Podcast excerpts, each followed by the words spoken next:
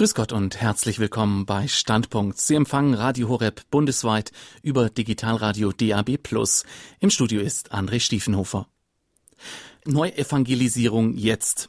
Dieser Aufruf wird Ihnen, liebe Zuhörer, bekannt vorkommen. Denn schon seit Jahrzehnten appellieren die Päpste an die Ortskirchen in den wohlhabenderen Ländern dieser Erde, dem Glaubensschwund entgegenzuwirken. Weltweit gesehen wächst die Kirche zwar, aber dieser Wachstum scheint sich auf die zweite und dritte Welt zu beschränken, während Europa und Nordamerika immer weltlicher und atheistischer werden, so scheint es. Ist der Ruf nach Neuevangelisierung also ungehört verhallt bei uns? Zu Gast bei Standpunkt ist heute einer, der bereits mehrere Initiativen zur Neuevangelisierung weltweit und speziell auch für Deutschland mitgestaltet hat. Er ist mitverantwortlich für den Jugendkatechismus JUKAT und den Sozialkatechismus in Kurzform DUKAT. Und er ist einer der Herausgeber und Autoren des aufsehenerregenden Mission Manifest. Herzlich willkommen, Bernhard Meuser. Ja, guten Abend. Herr Meuser, bevor wir uns auf die spannende Frage der Neuevangelisierung, der Hindernisse und der Lösungen stürzen, vielleicht zu Beginn noch einige Worte zu Ihrer Person.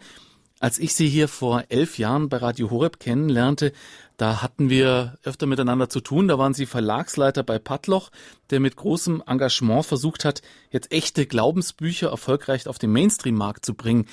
Hat sich denn Ihr persönlicher Ansatz, Ihr Blick auf die Neuevangelisierung seit damals geändert?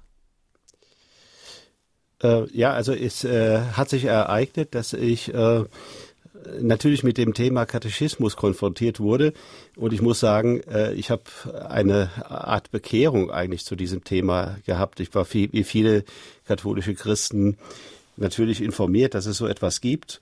Und dann wollte es das Schicksal oder der liebe Gott, dass ich damit näher zu tun habe, äh, bekommen habe. Und ich habe immer tiefer entdeckt in den letzten äh, zehn Jahren, was das für ein zentrales Thema ist.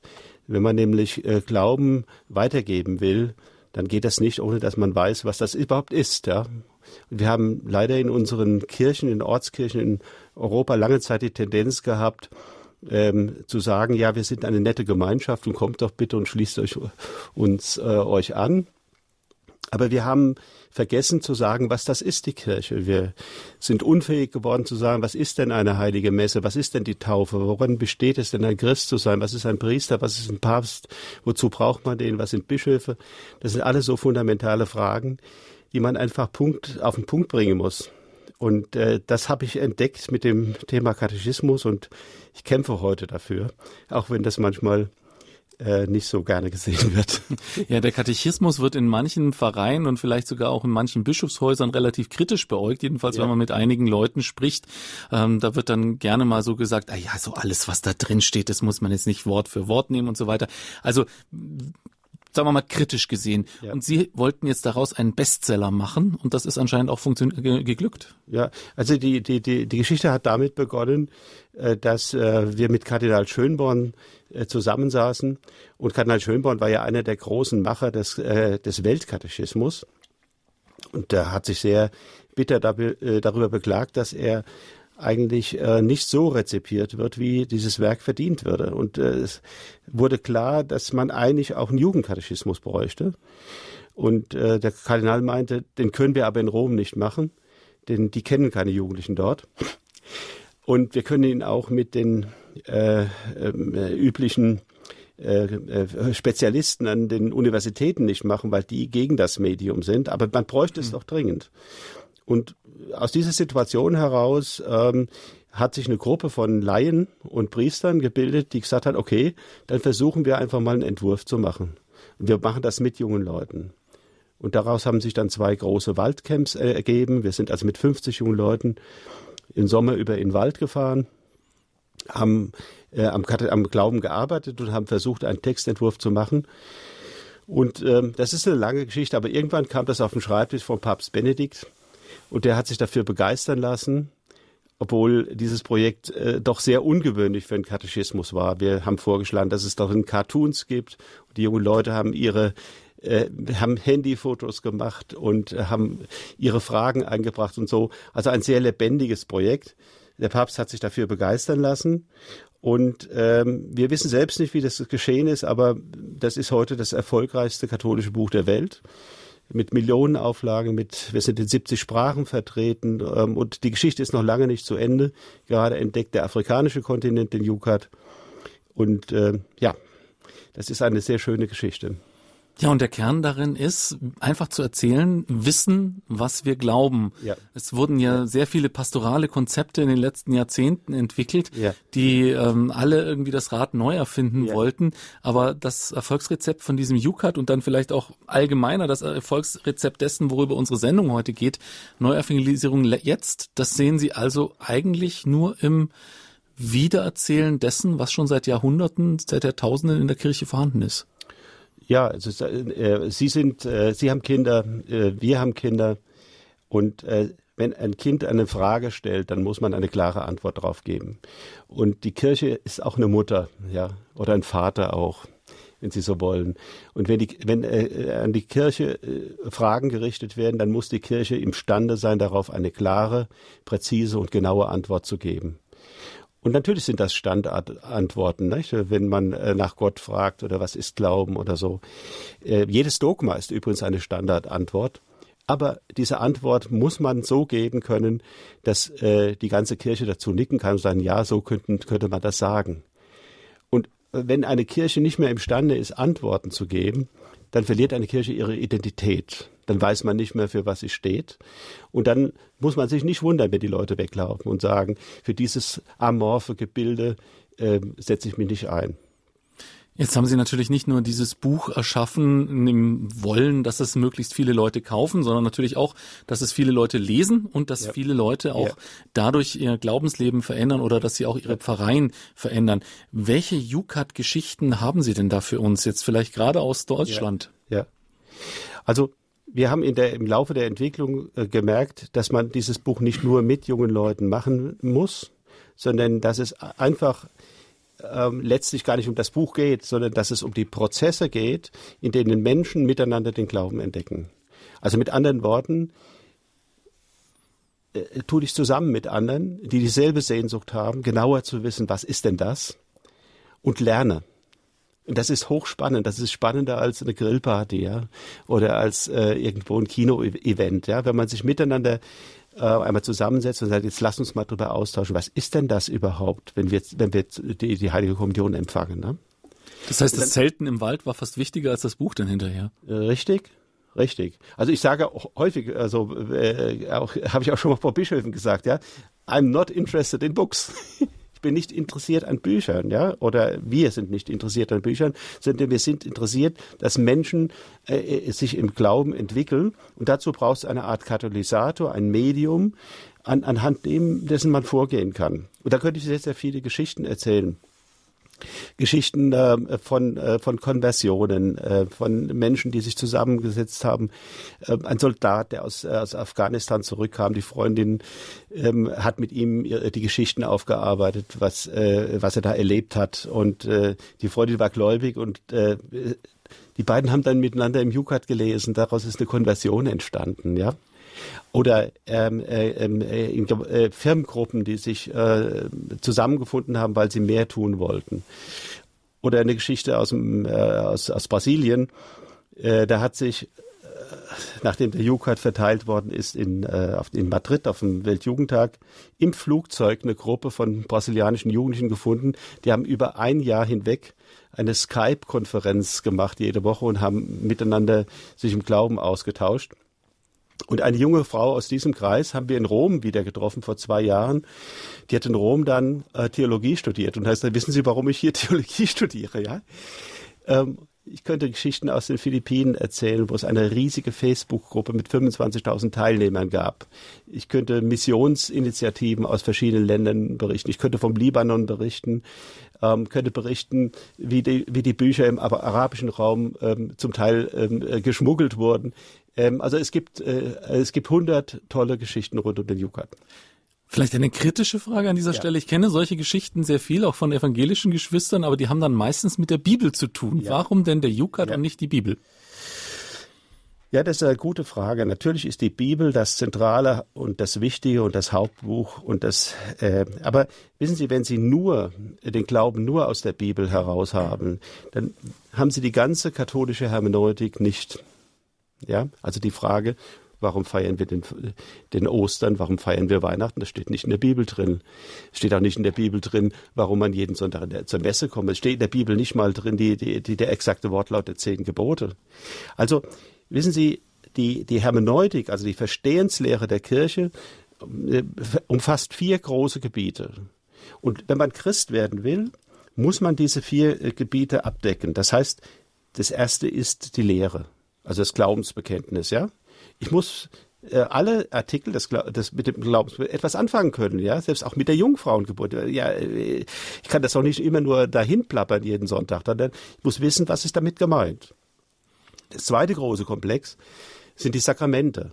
Ja, also wieso haben wir denn jetzt sieben Sakramente? Ja, wieso denn? Äh, ich, mir sagt die Beichte nichts, lass ich's weg, ja. Äh, das geht aber nicht. Das ist ein integraler Bestandteil. Und das lernt man nur, wenn man eben im Katechismus mal mit dem Ganzen konfrontiert wird. Das sagte auch immer ähm, der Kardinal Ratzinger, später Papst Benedikt, gesagt, der Katechismus ist dafür da, dass man den Glauben im Ganzen kennenlernt. Sakramente, dann die Ethik, ja, die zehn Gebote, alle zehn Gebote, ja. Äh, das fünfte können wir uns jetzt nicht mal aus, äh, können wir jetzt nicht mal aussparen, nicht, weil jetzt im Moment gerade Euthanasie angesagt ist oder so, ja. Und zum Schluss äh, die Lehre vom Gebet. Also auch das Beten der Kirche, also zum Beispiel jedes Hochgebet ist ein Dogma, ja. Also was im Hochgebet gebetet wird, das ist verpflichtende Glaubenslehre, ja. Das wissen viele Leute nicht. Die sagen, ja, also das Hochgebet sagt mir nichts. Ich äh, finde es schöner, wenn der Pfarrer wieder dieses andere dann nimmt, was so ein bisschen menschennäher ist oder so nicht. Ja. Äh, deshalb äh, ist, äh, gehört der Katechismus neben die Bibel und er ist sozusagen eine Anwendungslehre oder eine Verstehenslehre für die Heilige Schrift, wie sie ein katholischer Christ ähm, äh, kennen sollte. Es ist also auch so eine Art Identitätsstiftung, Richtig, die ja. der Katechismus ja. und dann ja. Äh, der Fortsetzung der Jukat auch macht. Ähm, welches Potenzial hätte denn das noch mehr für Deutschland? Ähm, wie kann es sich in Deutschland gerade schon entfalten? Also ähm, wir haben gerade etwas sehr Interessantes gemacht. Wir haben also im Laufe des, der Arbeit am, am, am, am, mit dem Jukat entdeckt und auch in Gesprächen mit, mit etwa mit Kardinal Schönborn und mit anderen, ähm, dass es eigentlich Katechismen für jede Altersstufe geben müsste. Nicht also ein Katechismus, der jetzt für die Jugend gemacht ist, der ist für die Jugend gut. Wie, was, was ist denn die Zielgruppe vom Jukat? Vom die Alters? Zielgruppe ist ähm, ähm, 16, also so, sagen wir mal, ähm, Firmlinge, die ein bisschen geistig interessiert sind und im Anschluss etwas äh, lernen möchten. Äh, für die ist der Jukat gut. Oberstufe, Gymnasium, äh, viele Studenten, so. Okay, Glaubensgruppe, also Glaubenskreise, so, junge Glaubenskreise. So ab Mitte 30 nicht mehr so geeignet. Da lieber den äh, richtigen Katechismus. Ja, wir haben auch Leser über 85. Okay. also viele Erwachsene äh, sagen sich ja, Menschenskind, ich möchte echt mal wissen, was ist denn da jetzt genau an der Sache dran? Da? Ja. Ja, so. ja gut, ich meine, die Frage kam jetzt ja hauptsächlich, weil Sie über die ja. verschiedenen Zielgruppen, dass genau. man auch äh, Katechismen für die anderen ja. äh, Altersstufen bräuchte. Ja. wir haben uns jetzt vor kurzem gesagt, jetzt äh, wir machen mal was für Kinder. Und in, dem, in der Arbeit, wie wir versucht haben, also die Glaubensinhalte, wie gesagt, diese vier großen Bereiche, Lehre, Sakramente, Ethik und Gebet, wie wir das so runterbrachen mit Eltern, mit äh, Theologen, mit Priestern, haben wir entdeckt, ja, wir können das einfach nicht nur für, nur für Kinder machen, sondern wir müssen ja auf diesen Prozess schauen, was passiert, wenn Eltern ihren Kindern den Glauben weitergeben. Wie, wie, wie ist diese Situation und was wäre dann ein geeignetes Medium, das wir genau in die Mitte zwischen Kind und beispielsweise Mutter stellen?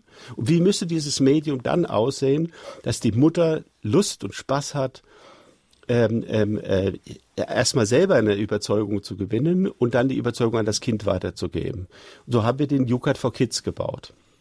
Über, in einem übrigens jahrelangen Prozess. Der ist jetzt aber noch im, im Entstehen. Nee, der ist fertig geworden. Okay. der ist mittlerweile fertig. Und wir haben ähm, ähm, äh, auch wieder ein Vorwort von dem Papst bekommen und wurden gebeten, ihn auf dem Weltfamilientreffen in Dublin vorzustellen. Mhm. Und das war eine tolle Erfahrung, weil äh, die Kirche in Irland natürlich eine der ähm, äh, dramatisch äh, gefährdetsten Kirchen in, der, in, in ganz Europa ist. Nicht? Also es gab äh, unglaubliche Geschichten, gerade auch mit Missbrauch, mit Gewaltanwendung. Ähm, also die Kirche, die ähm, sozusagen auf dem auf dem Hund war, auf den Hund gekommen mhm. war. Aber es gibt sehr starke Kräfte in der Kirche Irlands, auch junge Kräfte, die sagen, hey, hallo, wir wollen wieder von vorne anfangen. Wir lassen uns doch von diesen, ähm, von diesen üblen Geschichten uns nicht die Kirche kaputt machen. Und deshalb hat man auch das Weltfamilientreffen äh, explizit nach Irland gelegt. Und die Bischöfe haben uns dort gebeten, versucht doch mal eine Rolle zu spielen, wenn junge Familien da hinkommen. Äh, was können die machen? Also haben wir zwei große Zelte gestellt bekommen, also riesige Zelte. Und ähm, wir haben dann Decken auf diese, auf den Boden verteilt, haben vorne so eine kleine Bühne gebaut, haben Live-Acts gemacht, haben äh, mit, mit jungen, jungen Volunteers haben wir die Eltern ins Zelt geholt. Äh, wir haben Musik dort gemacht mit denen und vor allem haben wir, sind wir von, haben wir gesagt, hey, hier ist auf der Decke, nehmt auf der Decke Platz und schaut euch mal das Buch an und wir helfen euch, äh, mit euren Kindern zusammen den Glauben zu entdecken. Das war mega spannend, ja. Dann haben wir ähm, dort auf, auf, in, in Dublin halt äh, auch diesen ähm, äh, YouGat for Kids vorgestellt. Und auf diese Weise äh, versuchen wir zu arbeiten. Ne? Anderes mhm. Projekt, wo, wo wir ähnlich äh, vorgehen, ist jetzt gerade mit dem Ducat. Mhm. Ähm, Panama ist der nächste äh, Weltjugendtag, im Januar übrigens. Und der Erzbischof von Panama, der der Ausführende ist, ähm, ist auf uns zugekommen und hat gesagt, also mein Traum wäre, dass wir in ganz Zentralamerika in dieser verzweifelten Situation eine soziale Lernbewegung in Gang setzen, ja. Also uns hilft nichts mehr, als wenn unsere jungen Leute ähm, vom Evangelium her gebildet werden, wenn sie wissen, was Gerechtigkeit ist, was Frieden ist, wie man gegen Korruption vorgehen kann und, und, und, und, und. Und ähm, ihr habt doch dieses tolle Buch, den Dukat. Kann man da nicht irgendetwas machen, dass wir eine, in all diesen Ländern irgendeine Lernbewegung machen, ne? Und dann haben wir überlegt und äh, Gott sei Dank arbeiten wir mit Kirche Not auch zusammen und sind auf folgende Idee gekommen. Wir werden äh, so kleine Pakete zusammenstellen, ein Buch und zehn Gutscheine äh, äh, für, für eine App. Wir haben mhm. von Ducat haben, gibt's auch eine App, da kann man also den, den Text also äh, im, im, im äh, online arbeiten. Und so auf diese Weise schaffen wir es, dass ein Leiter kostenlos ein Buch bekommt und er hat zehn, äh, hat die Möglichkeit, zehn Leute einzuladen, in einer Gruppe zu machen. Mhm. Und das wird also auf das wird auf dem ähm, ähm, Weltjugendtag starten. Dann wird es eine äh, große Pastoralkonferenz geben für all diese all diese Länder ähm, ähm, im Juni nächsten Jahres, wahrscheinlich Mai oder Juni. Und dann wollen wir versuchen, dass genau diese Prozesse wieder mit Hilfe eines Buches ausgelöst werden. Das ist eben das Wichtige. Mhm. Neuevangelisierung jetzt, die ja. Stunde der Laien. Das ist das Thema heute ja. in Standpunkt bei Radio Horeb. Bei uns zu Gast ist der Mitherausgeber und Mitautor von Mission Manifest und vom UCAT und DUCAT und jetzt auch dem UCAT für Kids, worüber wir gerade gesprochen haben. Herr Meuser, ähm, ja. Sie haben schon das Grundrezept für die Neuevangelisierung erwähnt, das Sie gerne anwenden wollen. Sie wollen Prozesse anstoßen und dafür sind UCAT, DUCAT, all diese Initiativen lediglich Hilfsmittel, aber wirkungsvolle Hilfsmittel, die so etwas anstoßen können. Ähm, jetzt haben Sie vor kurzem ein weiteres solches Hilfsmittel gestartet, nämlich die Initiative Mission Manifest. Wie kam es denn dazu? Das ist ja auch ein bisschen ökumenischer angelegt, wenn ich das richtig ja. verstanden habe. Also das, äh, der Ausgangspunkt für diese Initiative Mission Manifest war die Mehrkonferenz äh, 2017. Mehrkonferenz ist diese große Konferenz, die das Augsburger Gebetshaus um Johannes Hartl ähm, jedes, fast jedes Jahr veranstaltet. Und diese Mehr 2017 war ein sehr starker Event. Das waren etwa, ich schätze mal, 10, 11.000 Leute da, äh, vielleicht 60 Prozent evangelisch, 40 Prozent katholisch. Und uns Katholiken sprang ins Auge, mit welcher Dynamik die evangelischen Freikirchen auf die Leute zugehen. Das ist geradezu erschlagend, wenn man sieht, äh, da werden Leute ausgebildet, ähm, äh, für den Glauben zu werben und es gibt Gruppen und äh, ähm, ich habe dann zu Johannes Hartl gesagt, Menschenskind nochmal, äh, wir stehen ja da wie die Waisenkinder. Ne? Es gibt doch auch im katholischen Umfeld, gibt es doch so viele tolle Sachen. Warum machen wir das denn nicht publik? Und dann haben wir uns bei dieser Begegnung einfach gesagt, okay, dann stoßen wir mal was an. Dann haben wir ein paar Leute eingeladen, den Karl Wallner, bekannt, der ähm, eine großartige Arbeit in Heiligenkreuz gemacht hat, der florierende Hochschule da hochgezogen hat. Äh, die platzt gerade aus allen Nähten, die wissen gar nicht, wohin mit, äh, mit den Studenten. Dann haben wir eingeladen äh, den spannendsten Mann aus der Schweiz, das ist der, äh, das ist der Martin Eaton. Der Martin Eaton hat ein eigenes katholisches Radio begründet, Radio Fisherman. Er ist der Mann, der äh, den Weltjugendtag äh, in der Schweiz populär gemacht hat, der Prayer Festivals organisiert hat. Also ein dynamischer junger Mann, der dort für neue Evangelisierung steht. Dann haben wir eingeladen den Benedikt Michal. Der hat in, der, in Österreich die Jakobsleiter gegründet. Die Jakobsleiter sind so eine Dachorganisation für 30 ähm, äh, Bewegungen, geistige Bewegungen, die in der, äh, die, in, die Österreich aufmischen. Und es gibt ein deutsches Pendant, das ist der, der Paul Metzlaff, äh, der, der eine Arbeitsstelle im, im Jugendhaus Düsseldorf hat und so ein bisschen der Ansprechpartner der Bischöfe für die geistige Bewegung in Deutschland ist. Und mit diesen sechs haben wir uns an einen Tisch gesetzt und haben gesagt, jetzt machen wir mal einen Text, hinter dem wir alle stehen. Und daraus ist das Manifest entstanden, Mission Manifest. Ähm, die Hörer können das auch im Internet finden. Ähm, einfach Mission Manifest äh, angehen, eingeben, Mission Manifest online, dann finden Sie das. Und da haben wir zehn Thesen aufgestellt. Und diese zehn Thesen haben ähm, doch einiges bewirkt. Wir haben auch die Möglichkeit zum Unterschreiben gegeben. Wer unterschreibt, muss sagen, ich werde, äh, ich stehe nicht nur hinter den Thesen, sondern ich werde auch missionarisch aktiv werden haben auch Bischöfe unterschrieben, hat unterschrieben der Kardinal von Köln, Kardinal Wölki, hat Stefan Oster unterschrieben. Es haben viele tolle Leute unterschrieben, auch viele ganz einfache Menschen haben unterschrieben. Wie unser Programmdirektor zum Beispiel, Pfarrer Dr. Richard Kocher. Hat auch unterschrieben, ja, ja toll. ja, schöne Sache.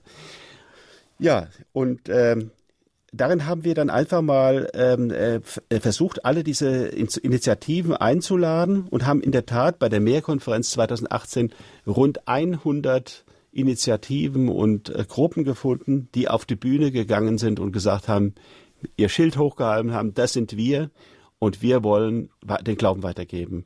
Wenn das die Kirche, die offizielle Kirche nicht auf die Reihe kriegt, wir tun's einfach. Können Sie die Kernaussagen von Mission Manifest mal kurz äh, wiedergeben? Sie müssen jetzt nicht alle zehn Thesen, sondern das, was Ihnen ja, ja. so auch am wichtigsten ist. Ja, also wir haben zunächst einmal mit einer provozierenden These be äh, begonnen, die also viel uns auch gewissen Ärger eingebracht hat. Wir haben gesagt, uns bewegt die Sehnsucht, dass Menschen sich zu Jesus Christus bekehren. Es ist nicht mehr genug, katholisch sozialisiert zu sein. Die Kirche muss wieder wollen, dass Menschen ihr Leben durch eine klare Entscheidung Jesus Christus übergeben. Und da sind vielleicht zwei Lernmomente drin, die wir bei den Freikirchen äh, gar nicht abgeschaut haben, aber die wir einfach voll Bewunderung gesehen haben und gesagt haben, das ist ja eigentlich unser Ding. Da ist einmal drin äh, die klare Konzentration auf Jesus Christus. Ähm, es hat vor vielen Jahren hat mal ein ähm, Elsasser Priester, der Karl Pfleger, ein Buch geschrieben, die verwegenen Christozentriker. Und hat gesagt, ja gut, das ist doch einfach äh, der, Kern und Stern unseres Glaubens, die Konzentration auf Jesus, ähm, und nicht nur eine theoretische Konzentration auf einen Religionsbegründer, sondern der lebendige Kontakt, die Beziehung zu Christus und das, das, das, äh, das äh, befreundet sein mit Jesus und das äh, Jesus zu den Menschen tragen, das ist doch alles in der im Glauben. Und daran, das, darum haben wir das ganz bewusst nach vorne gestellt. Und wir haben ein zweites bewusst nach vorne gestellt, das Moment der Entscheidung. Also viele, vielfach hat man gesagt, ja, also ich bin katholisch und ich gehe in my cash. Ja, so, und dann äh, glaubte Dieses man. Lokalkolorit, ja. Genau, es glaubte man, äh, sein Ding getan zu haben. Aber wenn man mit Freikirchlern zusammenkommt, äh, sagen die einem oft, und dann und dann bin ich zum Glauben gekommen. Und das ist doch eine, eine schöne Sache äh, zu hören, was da für eine Geschichte dahinter steckt. Mhm. Und dann denkt man sich, hallo, ist das nicht eigentlich genau das, was man in der Firmung äh, tun müsste, dass jemand sagt, ja, ich bin jetzt getauft und wow, ich bin jetzt ein Jünger, ich bin beauftragt, ich, es ist ja mein Ding, ja. Mhm. So. Also ich entscheide mich jetzt und, bewu und bewusst und ich werde das jetzt tun. Und ich kann da vielleicht einfach nur noch einmal eine Geschichte erzählen, um, um deutlich zu machen, dass das vielfach bei uns nicht äh, drin ist, ja. Ich war mal ähm, dabei, als ein Pfarrer ähm, einen neuen Pfarrverband gründete. Und dann hat er die 30 besten Leute zusammengeholt aus den verschiedenen Gemeinden. Und ähm, wir haben also einfach so ein, so ein Wochenende gestaltet, um so eine, wie soll man, eine Begeisterung zu, zu kreieren und, ähm, und einen Start zu machen. Und haben uns gedacht, so in unserem jugendlichen Leichtsinn, äh, wir, wir laden die Leute einfach mal ein, die sollen doch mal ihre Glaubensgeschichte erzählen, ja? Warum bist du hier? Was, was motiviert dich? Und erzähl uns doch mal, wo du dein Be äh, Erlebnis hast, wo dein Knackpunkt war, ne? Wo du kapiert hast, hey, das ist mein Ding, ja? Und es kamen 28 Geschichten heraus, eine kurioser als der andere. Der eine war dabei, weil er bei der Feuerwehr ähm, war und äh, den Himmel tragen durfte und da hat ihn der Pfarrer angesprochen. Der zweite sagte, ich singe gern, bin im Kirchenchor. Die dritte sagt, ja, also äh, bei uns diese Krabbelgruppe, die fand ich toll und so weiter, ja. Und von den 30 waren genau zwei Leute, und das waren auch die etwas am Rande stehenden, also so ein bisschen komisch beäugten beiden Schönstädter, die eine richtige Geschichte mit Gott zu erzählen hatten, ja? Die äh, berichten, äh, wie Gott in ihrem Leben eine Rolle spielte und wie sie von da ab gesagt haben, hallo, jetzt bin ich äh, Christ, ja? Und das ist eigentlich ein, ein, ein großes Manko. Deshalb ist diese These so, so wichtig und so zentral. Das ist auch etwas, was ich mich gefragt habe. Sie stoßen jetzt hier sehr viele Prozesse an und wir werden gleich noch ein bisschen darüber reden, ja. was Mission Manifest da auch ja. für äh, Möglichkeiten einem an die Hand gibt. Aber sagen wir jetzt mal, jemand hat den Jukat von vorne bis hinten durchgelesen, ja. mit seiner Familie aufbereitet, ist total begeistert und kommt dann in so eine Pfarrgemeinde mit 28, ich sage es mal, Kulturchristen und zwei wirklichen Christen. Arbeitet man sich da drin nicht dann ziemlich auf und sagt, wo bin ich denn hier gelandet? Die teilen ja überhaupt nicht das, was ich jetzt mir ja, erarbeitet ja, habe und glaube. Ja, ja, ja, ja. Es ist eigentlich genau der, es ist eigentlich genau der Punkt. Ähm, ich habe mal gesagt, ähm, wir haben viele ganz tolle Gemeinden, in denen man sofort ankommen kann, in eingeladen wird, in Gruppen reingenommen wird, ein wunderbares Glaubensleben äh, entfalten kann selbst kann Friedberg eigentlich nur von einer guten Gemeinde berichten.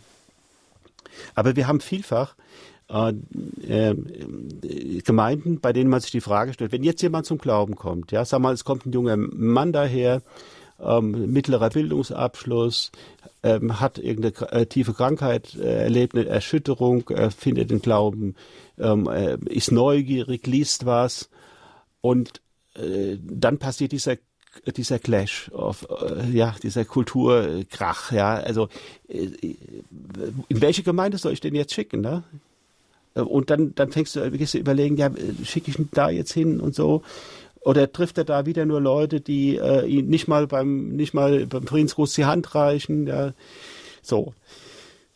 Und ich habe es mal auf, ein bisschen auf den Punkt gebracht, wir haben vielerorts jüngerfreie Gemeinden. Jüngerfreie Gemeinden, ja. Also mir ist der Begriff der Jüngerschaft immer deutlicher und immer stärker geworden. Ist ja auch, wenn man Evangelii Gaudium liest, ja, es, Jüngerschaft ist alles, ja. Mhm. Jesus hat nicht nur äh, eingeladen, Leute zu taufen, sie dann allein zu lassen, sondern äh, er hat gewissermaßen Freundeskreise gebildet. Ein Jüngerkreis ist ein Freundeskreis. Und das ist auch fundiert von der Bibel her. Johannes 15, 15. Nicht mehr Knechte habe ich euch genannt, sondern äh, sondern Freunde. Also Jüngerschaft ist Freundschaft mit Jesus und Freundschaft heißt in einer persönlichen Beziehung zu leben. Freundschaft heißt mit anderen am Glauben zu arbeiten. Freundschaft heißt mit anderen die Intentionen Jesu zu übernehmen, äh, seine Sendung weiterzuführen. Das ist der zentrale Punkt. Und wie kommt man jetzt von einer anonymisierten Großgemeinde zu dieser, zu diesen Jüngerkreisen, zu diesen Freundeskreisen? Und da müssen wir wiederum lernen von den Freikirchen oder von auch von, von vielen evangelikalen Gruppierungen. Da gibt es den Hauskreis. Da, da konzentriert sich die, äh, das Christentum nicht auf die 27 Quadratmeter rund um den Altar und die 14 Quadratmeter in der Sakristei, sondern da ist das im Wohnzimmer, findet das im Wohnzimmer statt. Da, da werden wie im Urchristentum die Häuser geöffnet. Die Leute laden einander ein und sie laden auch andere ein. Und dann kommt herein und so Und, und, und, und, äh, und das Christentum be beginnt äh, in, in, in der Welt lebendig zu werden, weil dann Kreise sind, wo Menschen sagen, wir kommen zusammen, weil wir Christen sind. Ja, und wir wollen miteinander die Schrift lesen. Wir wollen miteinander den Glauben entdecken. Wir wollen miteinander sehen, wohin uns Gottes Geist führt. Hm. Freundeskreise bilden ist also die, der, die Kernaufgabe der Laien, durch die die Neuevangelisierung in der Zukunft geschehen kann. Ja, ja, also wie gesagt, zunächst einmal, das, ich glaube, dass man, äh, dass man, dass wir, das klingt jetzt ein bisschen, ich will nicht, will es nicht überheblich sagen, aber man hat nach dem Konzil die Stunde des Laien ausgerufen. Ne? Das wurde damals viel gewitzelt. Wann ist die Stunde des Laien? Zwischen 14 und 15 Uhr, da schläft nämlich der Klerus. Aber dann hat man gedacht, die Stunde des Laien besteht darin, dass ich jetzt Lektor werde, dass ich Kommunionhelfer werde, dass ich im Pfarrgemeinderat äh, äh bin und so weiter. Funktionär. Und dass man, ja, also nichts dagegen. Es ist wunderbar, ja. Mhm. Also Lektor, Kommunionhelfer, alle großartige Sache, dass ich im Kirchenchor bin und so. Aber, das hilft ja offensichtlich nicht der Neuevangelisierung, wenn man den letzten Jahrzehnten richtig. sich anschaut. Aber das ist ja noch nicht die Berufung des Laien. Ich sage mal, die, Laien, die Berufung des Laien beginnt vor der Kirchentür, ja als Politiker, als Wirtschaftsmann, ja. Also auch wiederum, ich kann nur sagen, wir können sehr viel von evangelischen Christen lernen. Ne? Da ist jetzt gerade nächstes, äh, nächstes Frühjahr kommt wieder der Führungskräftekongress, äh, der diesmal in Karlsruhe stattfindet ja, da treten äh, Unternehmer auf, da treten Menschen auf, die in irgendeiner Weise mal auffällig als Christen geworden sind und die werden vorgestellt, die werden mit großer Wertschätzung en, en, be begrüßt und da sitzen dann 3000 oder 4000 Leute, die mit heißen Ohren zuhören, wie diese ähm, äh, Menschen in ihrem Alltag ihr Christsein realisieren, ja. Und das ist so etwas, wo man einfach sagen muss, ja, die machen was richtig, ja, das müssen wir auch lernen. Neuevangelisierung jetzt, die Stunde der Laien, das ist das Thema heute ja. mhm. bei Standpunkt bei Radio Horeb. Sie empfangen uns bundesweit über das Digitalradio Radio DAB Plus. Im Studio ist Bernhard Meuser. Er ist Mitherausgeber und Mitautor von Mission Manifest, die Thesen für das Comeback der Kirche und auch mitverantwortlich für den UCAT und für den DUCAT. Nach einer kurzen Musikpause unterhalten wir uns weiter darüber, wie konkret diese Neuevangelisierung mit den Laien in unseren Pfarrgemeinden aussehen kann.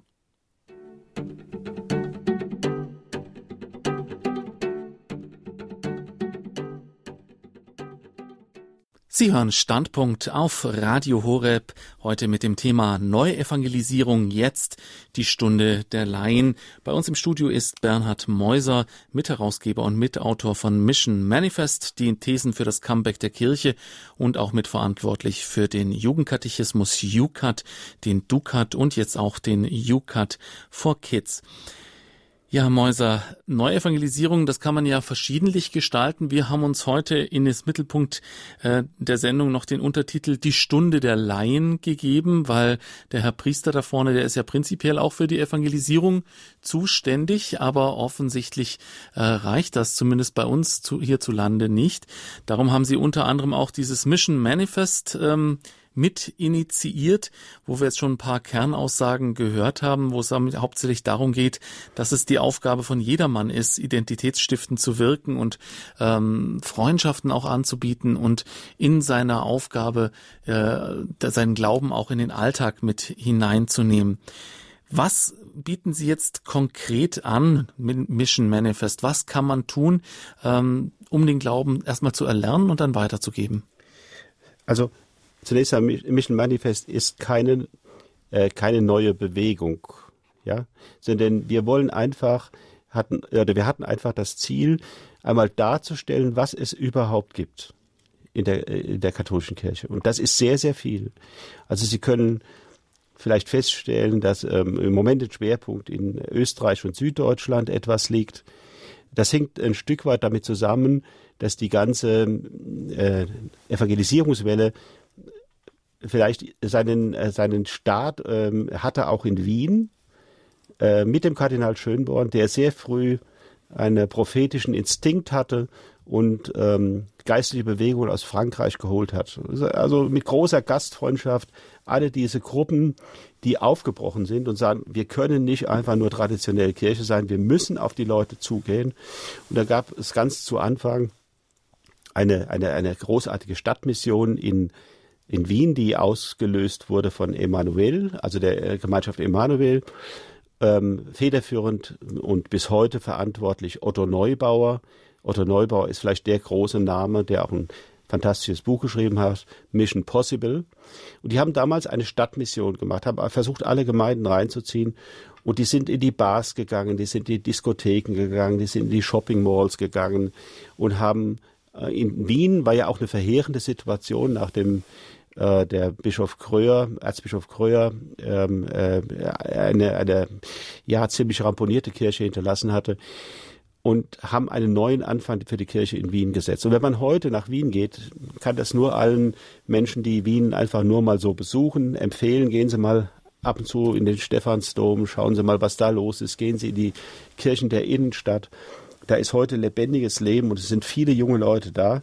Und Sie werden in Wien ganz viele dieser ähm, ja, äh, Neuevangelisierer in verschiedenen Gruppen treffen. Also Österreich war, war so ein Schwerpunkt.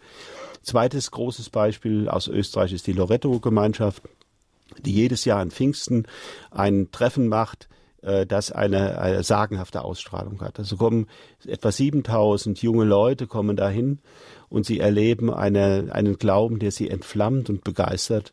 Ich will einfach nur eine Geschichte einmal erzählen. Ja. Also ein Freund äh, ist mit seinen Firmlingen äh, nach Salzburg gefahren und hat äh, mich angeschrieben und sagt, du kannst du nicht beten für meine 15. Das sind ganz normale junge Leute, ähm, die jetzt gerade gefirmt worden sind, aber ich weiß nicht, ob irgendwas bei ihnen hängen geblieben ist. Ich fahre einfach mal nach Salzburg, dass sie das mal erleben. Und äh, also zunächst ist mal wichtig, dass äh, der gesagt hat, betet für die. Ja, also dass wir also Gebetspartnerschaft, also Gebet ist in der Neuevangelisierungsbewegung das Zentrale. Ja, das haben wir gelernt von von vielen äh, Momenten, eine, ein Moment ist zum Beispiel auch Mutter Teresa, nicht? die ja gesagt hat, als seit wir die Anbetung eingeführt haben, ist unser Werk fruchtbar geworden. Wir haben, wir sind gewachsen, wir, wir haben eine neue Kraft bekommen, eine neue Dynamik bekommen. Ja, also gut, er ist mit seinen 15 dahin gefahren und äh, nicht nur äh, wir haben gebetet, meine Frau und ich, sondern auch andere Menschen. Jeder hat so einen Firmling bekommen. Und wir haben versucht, intensiv dafür zu beten. Und dann habe ich, war ich natürlich neugierig, um, um, zu hören, was, äh, was ist denn daraus geworden. Und mein Freund hat dann äh, mir Bericht gegeben und sagt, von 15 Firmlingen sind 13 nach vorne gegangen und haben ihr Leben dem Herrn gegeben. Das klingt jetzt sehr pathetisch und sehr unkatholisch, ja. Aber ich finde das richtig gut. Die standen vor der Entscheidung, ihre Firmung zu realisieren und sie sind nach vorne gegangen und haben das öffentlich gemacht. Ja. In den Freikirchen nennt man das den Altar Call, also den Altarruf. Aber das haben die gemacht. Und da ist noch mehr rausgekommen. Diese jungen Leute haben aus sich heraus einen Gebetskreis gegründet. Firmlinge im Alter von 16, 17 Jahren. Das muss man sich mal vorstellen. Oder äh, noch eine andere Loretto-Geschichte. Ich weiß von einem Pfarrer aus Norddeutschland, der ist 1000 Kilometer mit seinen Firmlingen dahin gefahren, weil sie dieses Urerlebnis mal haben müssen. Ne? Man muss mal sehen, dass es die Kirche gibt, dass sie lebt, dass es den Heiligen Geist gibt, dass man Gott, äh, mit Gott in Kontakt kommen kann und dass etwas passiert, was lebensveränderndes. Und aus all diesen Bewegungen, ich, vielleicht aufs Gebetshaus kommen wir gleich noch zu sprechen, äh, kommen Leute her, äh, heraus, die stolz sind, Christen zu sein und die bestehen den Zugabteiltest.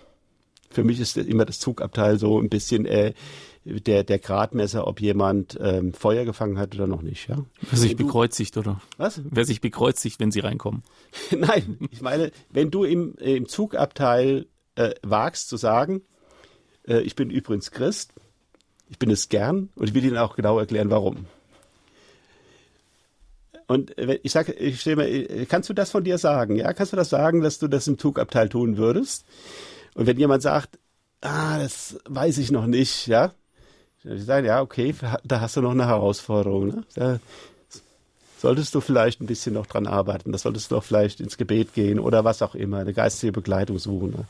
Ja, aber die jungen Leute, die aus Loretto rauskommen, die aus Emanuel rauskommen, die äh, eine Home, Mission Homebase machen, die das Basical in Augsburg besuchen.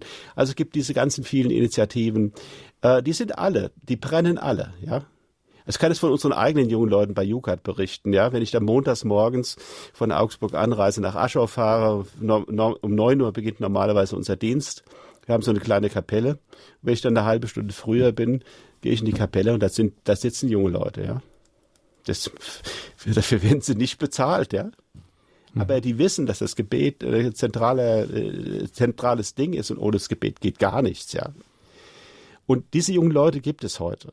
Und die kommen aus diesen Bewegungen heraus und das ist eine Bewegung, Johannes Hartl sagt immer, das ist nicht mehr aufzuhalten, ja. Mhm. Da können viele drüber schimpfen und die Nase rümpfen oder die Musik schlecht finden oder was der Kuckuck was.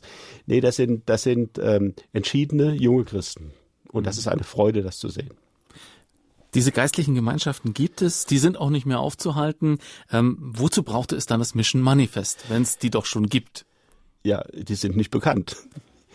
Sondern sie sind, äh, das, das Skandalöse ist, dass sie, dass sie erstens nicht bekannt sind und zweitens gelegentlich auch nicht erwünscht sind. Ich weiß zwar nicht warum, ähm, aber wir haben jetzt gerade ähm, erlebt, dass unser Buch ähm, eben nicht nur ähm, freundliche Zustimmung fand oder dass Leute sagten, das ist ja anregend oder ja, oder da könnten wir auch mal bei uns was machen oder wie, wie geht das oder was auch immer, sondern wir haben heftigen Widerstand, äh, heftigen Widerspruch erfahren, bis dahin, dass jetzt im Herder Verlag, in dem unser Buch auch äh, erschienen ist, ein Bestseller wurde, dass ein Gegenbuch da gemacht wurde. Und dieses Buch trägt den schönen Titel Einfach nur Jesus. Und also, ähm, ähm, ich glaube, acht oder neun Theologen greifen uns da von unterschiedlicher Seite an und, äh, und ähm, äh, bringen ihre Abscheu zum Ausdruck, wie man so etwas machen könnte, dass wir also Leute bekehren wollten. Und ah, das geht doch nun gar nicht mehr. Hm. Woher kommt denn dieser Angriff auf die Mission, wenn man schon sagt, Mission geht ja gar nicht mehr? Ja, also man fragt sich erstmal, wie, wie geht das überhaupt? Ja, also ich ja. meine, wir haben im, im, im, im, äh, im Evangelium einen klaren Auftrag zu missionieren. Ja, also äh, es klingt ja nach einem hingebogenen Evangelium, wenn man sagt, das, was Jesus da gesagt hat, mit äh, geht hinaus in alle Welt, das gilt heute so nicht mehr oder wenn dann nur noch ja, eben, also meine, es steht erstmal im Evangelium. Der zweite Punkt ist, äh, ich weiß nicht, äh, die, die sind ja alle so begeistert vom Papst Franziskus. Ja, haben die den Evangelii Gaudium nicht gelesen? Ja, das große, das flammende Dokument von der ersten bis zur letzten Seite werden wir aufgefordert, eine missionarische Pastoral, eine, einen richtigen Turnaround zu schaffen. Ja? Lesen die das nicht oder, oder ist das jetzt einfach nur für die Katz geschrieben oder was auch immer? Ja. Ähm, ja, wo war ich stehen geblieben? Sich über die Kritik äh, aufzuregen. Ja, ich hab, reg mich über die Kritik auf. Ich glaube, dass der, der Punkt ist, ähm, äh, man hat in der in einer, bestimmter, in einer bestimmten liberalen Theologie über Jahre hin versucht, äh, sozusagen den Modernitätsbegriff hochzuhalten und versucht, äh, wie können wir denn da Anschluss gewinnen? Ne? Also so ein richtig katholisches äh, Minderwertigkeitsgefühl, ja. Äh, die Moderne, so der große Bahaya, die haben irgendwie nicht mitgekriegt, dass die Moderne seit mindestens 30 Jahren vorbei ist, ja. Die französischen Philosophen haben in den 90er Jahren schon die Postmoderne ausgerufen und die Postmoderne hat auch schon Schlaghosen an, ja. Mhm. Also äh, äh, äh, heute leben wir in einer multioptionalen Gesellschaft und ich lasse mir als Christ nicht sagen, ich sei nicht modern, ja. Also ja. Äh, was, was, was ist das? Das also ja diese Anschlussfähigkeit und dass man auf Augenhöhe mit der Welt sein möchte und äh, und um Gottes Willen, man möchte doch tolerant sein, ja, man möchte niemand zu nahe treten und niemand. Ähm, äh, also mir hat mal ein Pastoraltheologe gesagt, ähm, also er also ein Jugendseelsorger, nicht? Ein Laie, hat mir mal gesagt, also er sei nicht dafür da, jungen Menschen eine Lehre aufzuoktroyieren, die sie nicht haben wollten. Also die hätten ihren Glauben, er hätte seinen Glauben, wenn er gefragt würde, würde er gerne Auskunft geben. So, hm. ja. Also die, die Vorstellung, dass, ähm, dass äh, Jesus das Nadelöhr ist, dass wir alle durch müssen, um, um gerettet zu werden, das Heil zu erfahren, das ist irgendwie, huhu, ja, Es gibt ja so viele Wege und der mag es lieber buddhistisch und der mag es lieber so und wir wollen doch keinen zu nahe treten. Das ist so das Grundgefühl und da, da wird notfalls das Evangelium umgebogen, äh, damit wir wirklich in die Toleranzgesellschaft passen. Und das finde ich einfach schrecklich. Mhm. Interessant fand ich den Vorwurf der Sektiererhaftigkeit, ja. weil das ist ja im Grunde die große Frage, auch vielleicht die Machtfrage, die dahinter steht. Ja. Wer von uns ist denn nun der Mainstream? Sie haben vorhin diese äh, geistlichen Gemeinschaften geschildert, ja. Äh, die Lorettos, ähm, die ähm, großen äh, geistlichen neuen Bewegungen in der katholischen Kirche. Ja. Und natürlich diese Art von Theologie, die jetzt hier die Kritik an Mission Manifest äußert, die wird natürlich sagen, ja, das sind ja nur kleine Randgruppen, kleine Splittergruppen, ja. die sind zahlenmäßig noch immer sehr gering, die zählen ja eigentlich nicht. Und äh, es gibt aber einen großen Mainstream, eine große Kirche, die, ich zitiere mal eine Autorin aus diesem Ding, sich halt so durchwurstelt. Ähm, ja, ja.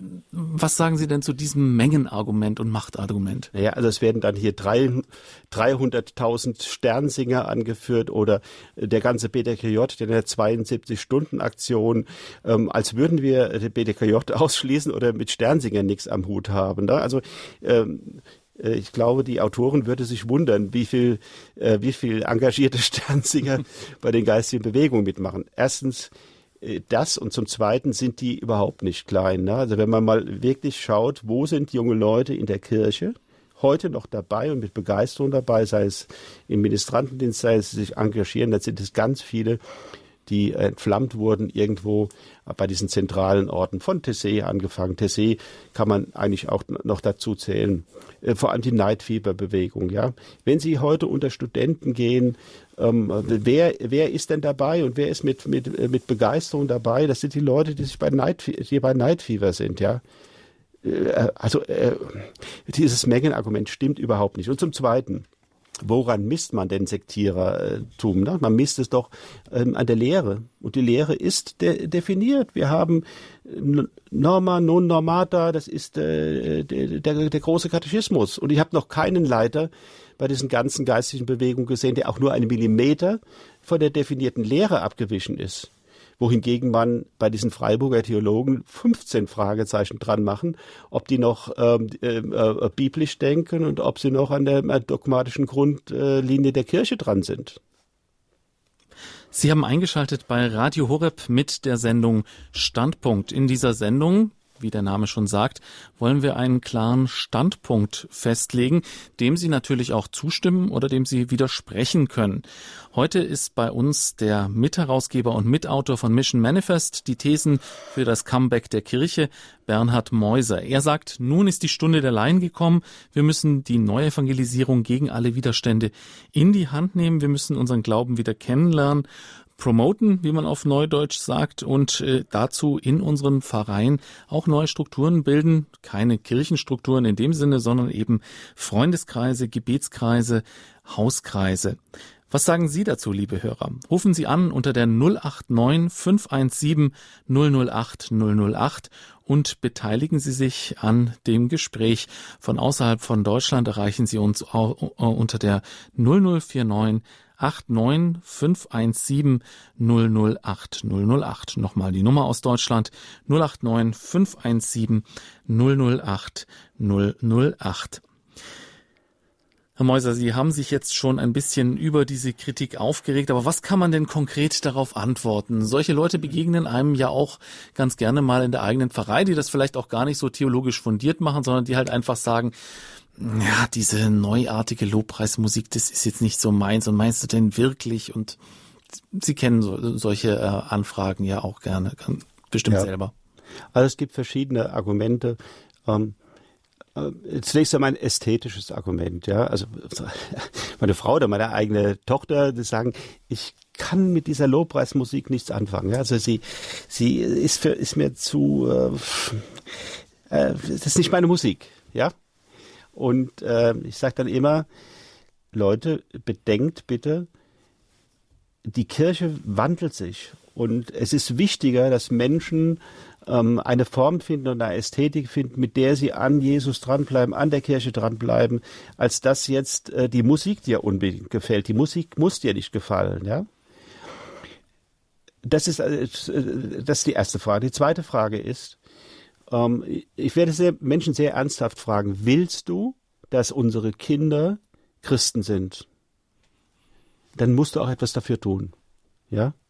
Und äh, was das dann sein kann, äh, das, das, äh, das äh, kann ich von heute nicht sagen. Wir haben keine fertigen Rezepte.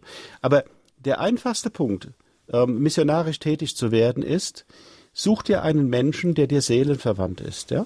Ganz einfaches Rezept. Du hast kapiert, wir müssen Weitergabe des Glaubens betreiben. Wir müssen über unseren Kreis rausdenken. Wir müssen, damit unsere Kinder weiter äh, Christen sind, äh, sehen, dass, äh, dass, dass, wir, dass wir Kreise ziehen. Und such dir einen Menschen und fang vielleicht einfach damit an, dass ihr gemeinsam betet. Ja, dass der Heilige Geist euch zeigt, wie ihr, wie ihr los, wie ihr loslegen sollt. Und ich will mal eine ganz einfache Methode sagen, ja, was, was viele Menschen machen können. Sich einen Kreis von Leuten äh, nehmen und mit denen nach Tessé fahren oder nach Loretto fahren oder irgendwo hinfahren, wo irgendwo vom äh, Gläubig was los ist und diesen Kreis einfach nur begleiten, ja, äh, dabei sein und Zeugnis geben.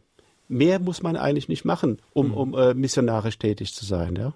Man muss nicht gleich irgendwie die Pfarrei äh, auf den Kopf stellen oder äh, jetzt einen ähm, äh, Alpha-Kurs gründen oder was auch immer. Aber in Tolle diese Sache. Pfarrei geht's ja zurück. Darum ist es ja das hatten wir vorhin auch schon. Also man muss ja auch irgendwie in der Pfarrei äh, eine Struktur schaffen, in die diese Leute dann wieder aufgehoben werden. Ja. Also es gibt viele sehr hoffnungsvolle Momente erstmal für die Pfarrei. Also ein Moment ist äh, die, die Fahrzellenbewegung, äh, die aus Italien äh, geht. Ähm, also Fahrzellenbewegung, das vielleicht mal zu schildern ist, wesentlich darin, dass Menschen ähm, anfangen zu beten, wie können, ähm, um, um aus dem Gebet heraus neue Zellen zu schaffen. Also man schafft einen, einen Oikos. Ja? Mhm. Oikos ist ein altes griechisches Wort, das heißt Haus. Und äh, wer, wer, wer sagt, ich möchte jetzt da mitmachen, der definiert erstmal seinen Oikos. Wer gehört zu mir? Meine Kinder, meine Verwandten, meine Nachbarn, die, meine Berufskollegen, die Menschen, die mir nahestehen. Und die betrachte ich und schaue an, wie, wie sie äh, im Glauben stehen. Und dann nehme ich diese Menschen ins Gebet. Und daraus entsteht etwas. Und aus, aus diesem Eukos wird, äh, erwachsen dann Kreise. Und diese Fahrzellenbewegung hat in vielen Teilen der Erde großen Erfolg. Mhm. Oder es gibt ähm, äh, ähnliche Modelle rund um den äh, James Mellon, einen kanadischen Priester, der also auch ähm, angefangen hat, seine äh, Gemeinde zu verlebendigen. Äh, viele äh, Priester aus Deutschland und viele Laien auch aus Deutschland sind äh, nach äh, Halifax gefahren, um sich anzuschauen, wie, wie James Mellon arbeitet. Mhm. In allen diesen Initiativen geht es darum, dass wir die, die Anonymisierung der Gemeinde aufheben ja, so dass wir in Gemeinden eben nicht den einen Pyramid pyramidale Spitze da, Priester und Hauptamtliche da vorne und die bespielen jetzt ein äh, passives Publikum, sondern dass die Gemeinde sich um Jesus gruppiert. Äh, der Priester repräsentiert sakramental und in der Leitung der Gemeinde eben Christus. Und dann gibt es aber ganz viele Zentren in der Gemeinde, überall, wo, wo, wo, wo, Christen gemeinschaftlich eine Sendung übernehmen und zu sagen, okay, wir, unsere Sendung ist äh, äh, Familie, unsere Sendung ist das Gebet, unsere Sendung ist die Heilige, äh, die Heilige Schrift und so weiter. Ja? Und dort einen, einen, äh, sag mal wiederum einen Eukos schaffen, also ein, ein, ein, ein lebendiges Milieu, in das man einsteigen kann. Ja, einsteigen, ähm, äh, um, um im Glauben eine Heimat zu finden. Ja, also Heimat ist nicht, wenn ich jetzt sonntags in die Kirche gehe und ähm, äh, die Leute nicht begrüßen kann und keinen Kaffee kriege und äh, nichts mit ihnen rede und da bespielt werde und wieder rausgehe. Ja, das, diesen Wandlungsprozess müssen wir schaffen. Das haben viele Gemeinden verstanden und es gibt immer mehr Laien, die äh, sich da engagieren. Gute konkrete Beispiele. Wir haben jetzt auch schon die ersten Hörer, die sich an unserem Gespräch beteiligen wollen. Zunächst die Frau Pokorny aus Hörgershausen. Grüße Sie. Hallo. Ja, Hallo, grüß Frau Gott. Ja, grüß Gott. Äh, den Herrn Mäuser kenne ich auch schon, weil im Katechistenkurs hat er einen Vortrag gehalten und ich war so begeistert und habe mir auch das Buch gekauft und habe es gelesen. Und ähm, ja, und jetzt mache ich in unserer Gemeinde eine Kindergruppe und da kommen auch Kinder und wir gehen nach dem äh, äh, UCAT für Kids vor. Toll. Und ich bin total begeistert. Und ich habe auch eine Frau gefunden, die mit mir das macht. Und da hätte ich nie gedacht, dass die sich ansprechen lässt. Und ich bin ganz begeistert. Oh, das, das freut mich richtig. Und das ist ein gutes Beispiel für das, was wir gerade planen. Wir, wir machen gerade so ein Konzept, äh, Jugend for Kids Elternschule. Mhm. Äh, die Idee ist also, dass man äh, junge ähm, ähm, äh, Eltern einlädt und äh, ja. ihnen zeigt, wie sie ähm, sich selber im Glauben erstmal sicher machen können und wie sie das dann an, an ihre Kinder weitergeben können. Ja, das ist eine super Idee. Ja, Schön. Ja, ist echt eine super Idee, ja. Und außerdem habe ich noch einen Gebetskreis gegründet. Äh, da treffen wir uns einmal im Monat am Priesterdonnerstag und äh, beten darum, dass wir einen festen eigenen Priester wieder bekommen, weil in unserem Pfarrverband, der ist angeschlossen worden und wir haben zwar immer wieder einen Priester, aber es yeah. ist nicht ein fester Priester, sondern die werden halt immer wieder, wir haben drei, die sich abwechseln. Ja, und sie leiden darunter, dass sie ja, ja, eigentlich schon, ja. Mhm. Ja. Also es ist, weil mir zum Beispiel, jetzt war heute zum Beispiel Chorkonzert. Ja. Ja, wer kommt denn da? Da kommt keiner, gell? Weil ja, ich ja. weiß nicht, der Chorleiter hat vielleicht den auch nicht gewusst, wen er da genau einladen soll. Wer ist wirklich dafür zuständig? Mhm. Mhm. Ja, es fehlt so der, der, der, der Repräsentant, der, ähm, genau. Ähm, der also die Leute abholen, wo, wo, dass die Leute sich heimisch fühlen. Ne? Genau, richtig. Ja. Ja, das ist, kann ich Ihre Sorge gut verstehen. Das ist ja vielleicht auch ein Aspekt. Die Sendung hat jetzt zwar so die Laien im Mittelpunkt, die Stunde der Laien, aber gerade wenn wir das Ganze aus katholischer Sicht sehen, wenn die Priester am Aussterben sind, ist natürlich irgendwann der Katholizismus am Aussterben. Ja, ja, ja. Ich glaube, das hängt zusammen. Also wenn es lebendige Glaubenskreise gibt, gibt es auch Berufungen. Und wo es keine lebendigen Glaubenskreise gibt, gibt es auch keine Berufungen. Ja? Also es gibt ja in, in Deutschland, ich sage das jetzt einfach mal mit allem Vorbehalt, Diözesen, die haben auch keinen Nachwuchs mehr. Ja? Hm. Und das, das Interessante ist, dass es da auch keine Glaubenskreise oder wenig Glaubenskreise gibt, ja, hm. sondern ähm, das sind äh, vielfach Diözesen. Ich sage das jetzt wirklich mit allem Vorbehalt, weil ich natürlich diese Dinge nicht ganz kennen kann aber die sehr stark strukturell aufgebaut sind, die großen Wert darauf legen, dass die Struktur stimmt und dass ähm, irgendwie alles organisiert ist, aber ähm, man hört wenig, dass dort lebendige Glaubensarbeit äh, geleistet wird. 089 517 008 008. Rufen Sie gerne an und beteiligen Sie sich am Gespräch. Unser Thema heute Neuevangelisierung. Jetzt die Stunde der Laien hier bei Standpunkt bei Radio Horeb. Sie empfangen uns bundesweit über DAB Plus und aus Gütersloh ist uns nun der Herr Westrup zugeschaltet. Grüße Sie. Hallo. Hallo. Ha Hallo, Herr Westrup. Sie piepsen ein bisschen. Na, da muss ich ein bisschen tiefer sprechen. Ich bin Straßenevangelist, Laie, schon seit einigen Jahren hier in der Region unterwegs. Und ich wollte kurz was sagen zu dem Thema, was Sie vorhin ansprachen, Gegenwind. Und ich finde das toll, dass Sie Gegenwind haben. Ich freue mich auch, wenn ich ja. keinen Gegenwind habe, dann habe ich irgendwo wohl was verkehrt gemacht. Ja. Denn wir haben es ja nicht mit Menschen zu tun, sondern mit Mächten und Gewalten. Und wenn das wir stimmt. denen was wegnehmen und zum Herrn Jesus hinführen, dann wehren die sich auf alle mögliche Weise, auf ja. alle mögliche Art, bei Tag und bei Nacht, wie auch immer. Und deswegen sollten wir uns eigentlich freuen und jubeln, wenn wir Gegenwind haben. Das nur mal dazu gesagt. Herr ja, Westrup, der Lobpreis äh, ist das Zentrale und, äh, und Sie haben vollkommen recht. Wir, wir, wir kämpfen nicht gegen Fleisch und Blut. Ja, und wir, wenn wir den Herrn Christus im Mittelpunkt haben, dann ist alles gemacht und alles gesagt und nur er kann Menschenseelen retten. Und ich bin so dankbar, dass aus allen Kirchen und Denominationen Menschen zu mir hinkommen und Rat suchen und ich darf sie zum Heiland, zum Herrn Jesus hinführen, egal aus welcher Kirche. Ich bin einfach nur dankbar, dass ich das tun kann und darf. Ja. Herr Westrup, ein Verdacht, Sie sind nicht katholisch. Nein, ich bin, ich bin freikirchlich, evangelisch freikirchlich, ich darf das immer sagen. Und ich bin auch gerade in dieser Zeit, wo es unserem Volk so dreckig geht, so furchtbar gegen diese elenden Grabenkriege. Das muss man endlich aufhören zwischen diesen Konfessionen. Wir müssen mal jetzt endlich an einem Strick ziehen und dieser heißt Jesus Christus auch nicht anders. Aber hallo, auf jeden Fall, Herr Westrup. Ich wollte das nur deshalb sagen, weil ich hätte gern mal einen Katholiken, der anruft und so begeistert von Jesus spricht. Gibt es auch. Wenn ich in eine, wenn ich nach Münster komme, zum Beispiel in Westfalen, da treffe ich eh, also nicht jede Menge, aber etliche Katholiken, die sich freuen über meine Einsätze und unterstützen mit Jauchzen und Jubeln, so wie ich das gerade tue. Ja, Herr Westrup, ja. bleiben Sie, bleiben Sie an der Sendung, denn gleich werden Sie Katholiken erleben, die, die Zeugnis geben, dass sie in gleicher Weise am Strang ziehen wie Sie. Ich freue freue mich darauf. Ja. Gott segne Sie. Danke, Sie auch. Danke, zum Wiederhören. Ja, wunderbar. Äh, war jetzt im Grunde das Stichwort für das Gebetshaus, oder? Ja. Ja, also äh, das Gebetshaus äh, ist gerade in diesem Buch einfach nur Jesus richtig äh, frontal angegriffen worden. Und ähm, äh, ich kann nur sagen, die Leute waren einfach noch nicht da. Äh, man muss einfach sehen, dass es ein, wahrscheinlich in ganz Deutschland keine Stelle gibt, wo mehr junge Menschen von 0 auf 100 kommen. Also von größter Distanz zum Glauben, also von, äh, von einem äh, Atheismus oder Agnostizismus hin zu einem lebendigen, begeisterten Glauben. Vielleicht auch nochmal 0 auf 100 der Begriff, das Gebetshaus, vielleicht kennt der eine oder andere noch nicht. Was ja. ist das Gebetshaus, wo das und wie Gebetshaus ist das? eine Initiative, die letztlich aus der charismatischen Erneuerung hervorgegangen ist ähm, und ähm, dort wird 24 Stunden äh, am Tag und äh, also durchgängig äh, Gott gelobt.